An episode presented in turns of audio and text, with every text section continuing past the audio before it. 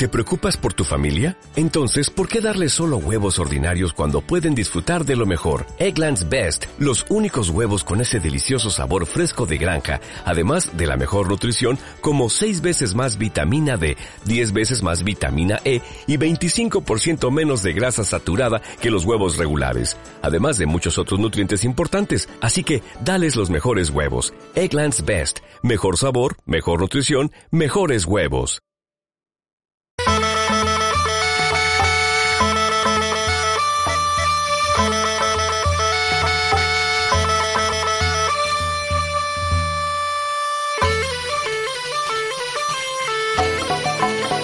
Os estábamos dando un poquito esas directrices si vais a aprovechar mañana los servicios extra ¿eh? que durante estos días pone Euskotren coincidiendo con la Soca de Durango, pues tenedlos también en cuenta para la cita de la que os vamos a hablar los próximos minutos, porque la plaza del mercado de Durango será desde mañana miércoles punto de cita también obligado para todas aquellas personas que quieran sumarse a la gran cita anual con la artesanía vasca. Llega la edición número 22 de Euskaldenda y lo hace además con un aire renovado gracias gracias al amplio número de artesanos que acuden por primera vez, 22 años, y siguen dando el callo. Bernat Vidal es el presidente de Arbaso, la Asociación para el Fomento de la Artesanía Tradicional de Euskal Herria. Un placer tenerte aquí, Bernat. ¿Qué tal, Un, un placer para mí volverte a ver en persona, aparte del Facebook. Aparte del Facebook, efectivamente. Eh, muchas las novedades en esta edición número 22. Bueno, lo intentamos, lo intentamos. Sí. Eh, la verdad es que remodelar la feria de un año para otro es, eh, es, uno de nuestros compromisos. Y este año, bueno, pues nos han salido las cosas bien y la verdad es que hay un 37% de, de renovación. En el caso de Vizcaya son 10 nuevas empresas artesanas que vienen por primera vez. Mm, ten en cuenta que, bueno, que para las empresas que empiezan a, en el mundo de la artesanía, pues eh, batirse el cobre en este tipo de ferias es importante.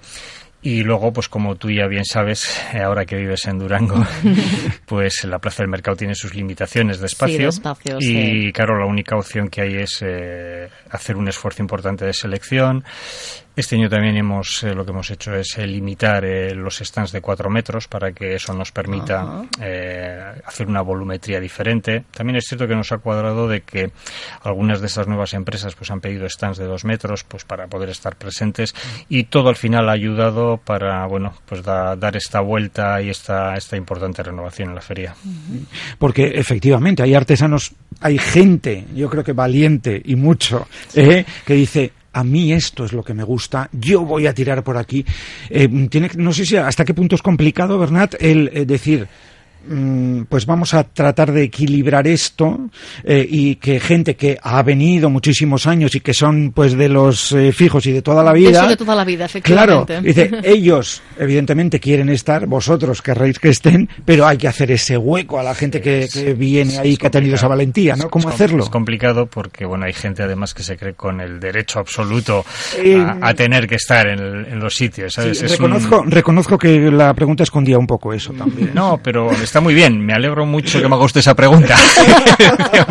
sí, porque eh, son cosas de las que no se suele hablar, ¿no? Y creo que al final hay que hablar de todo para poder entender la, la realidad, ¿no? Y hay gente que, que, te causa verdaderos problemas. Yo os podría decir que, que hay gente que traslada quejas a las instituciones de las que dependemos que después, claro, son tratadas de forma fría por un funcionario y pueden acarrear consecuencias como os voy a poner un ejemplo muy claro eh, un ligero entre comillas cambio en el decreto de este año en el que se nos exigía a los organizadores de ferias que en este momento éramos solamente el aula de cultura de Guecho y Arbaso de ferias profesionales para el sector eh, un ligero cambio que pasaba de interpretar que podría haber un 40% de artesanos de Vizcaya con la coletilla de que las organizaciones podríamos hacer una interpretación a la baja en función de necesidades, bueno, pues por unas quejas ha habido un cambio que se ha quedado sin coletilla mm. en el 50% y que realmente nos ponen en un brete y en un problema a la hora de ser honestos y hacer selecciones honestas,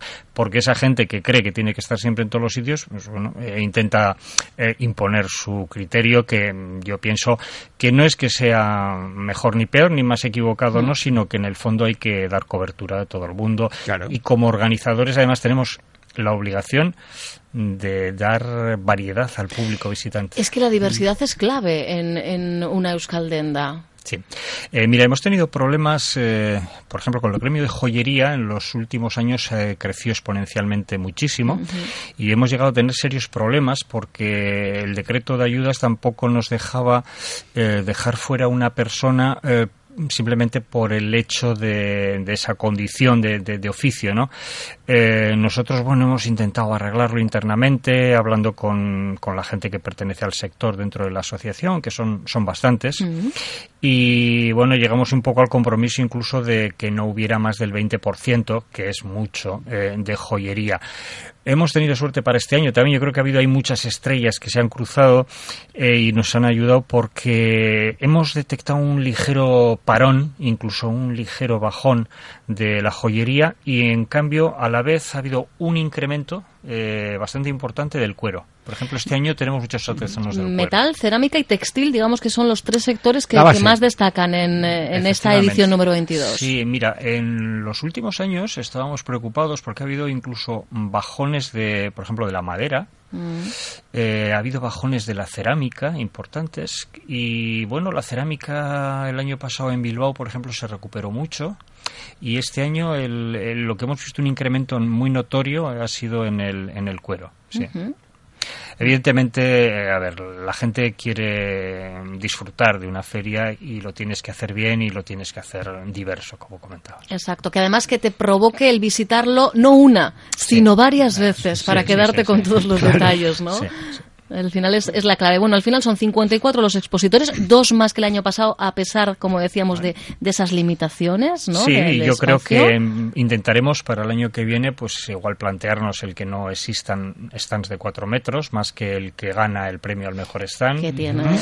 que, por cierto es algo, y aprovechamos y metemos ya la cuñita, que es algo en lo que tenemos mucho que ver quienes visitamos Euskal Efectivamente, hay, hay dos premios muy importantes, porque eso supone que esas empresas nos visitarán gratis en, la 23 edición, eh, que uno eh, lo da Arbaso como organización y otro lo da el público, eh, bueno, pues a través de esa participación, dejándonos allí su, su, votación en los ordenadores y que es muy, es muy importante. Casualmente, el año pasado, y eso mm, en parte me halaga muchísimo como organizador, coincidimos tanto organización como público en quién era el mejor stand.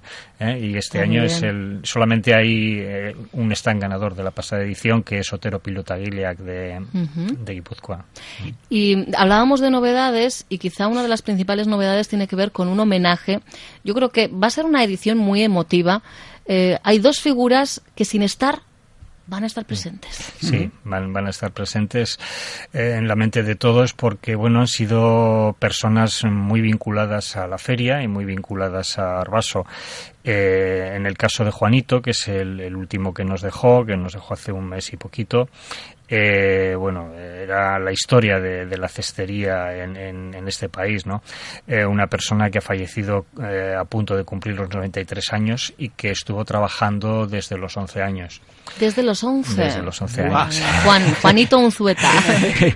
es para, sería para echar la cuenta, ¿eh? es que tantísimos años dedicado a esto. Sí, ya bueno, ya estos últimos añitos, pero no muchos, ¿eh? No muchos. Es que, es que yo recuerdo haberle hecho el cuando hizo 85 años de trabajo, eh, recuerdo, 80, 85 años, le hicimos un, le hemos hecho varios homenajes, porque en todo este proceso... ¿Cómo para no? Pues entonces ya eran 74 los que sí, no, no, yo, yo me, me, suena que el 75 aniversario lo celebramos, eh, ha sido buena ha sido premio Artechusaria toda una vida, José Ramón también, aunque José Ramón era una persona joven. En el caso de José Ramón fue algo, pues bueno, fue algo entre comillas inesperado. ¿eh? Eh, al final esta, esta lacra que, que, hablamos constantemente de ella por unas razones o por otras, que es el cáncer, pues bueno, se lo, se lo llevó entre nosotros. Y bueno, los dos han sido referentes en la cestería. Uno en Durangaldea y otro en la zona de Encarterrialde. Eh, y bueno, la, la, esperanza y la ilusión que nos queda, bueno, pues es que en el caso de Durangaldea, pues nos queda Bea Unzueta, que es un, es la tercera generación de la familia Unzueta, que viene además pegando fuerte y que nos va a ayudar también un poquito pues a poner las manos. La, dijéramos que la presencia va a estar a través de una pequeña exposición eh, de obras eh, de Juanito que se hicieron para el libro que editamos ya hace, bueno, pues otro de los homenajes que le hicimos hace ya muchos años, porque la verdad es que te parece que todo fue ayer y de repente cuando miras dices, oiga, que no, uf, ya peinamos canas. Nada, pero deja, deja, que siga apareciendo ahí. sí, sí, y entonces, bueno, pues eh, va a estar, van a estar esas piezas allí y va a estar Bea Unzueta todos los días pues trabajando y arropando esas piezas.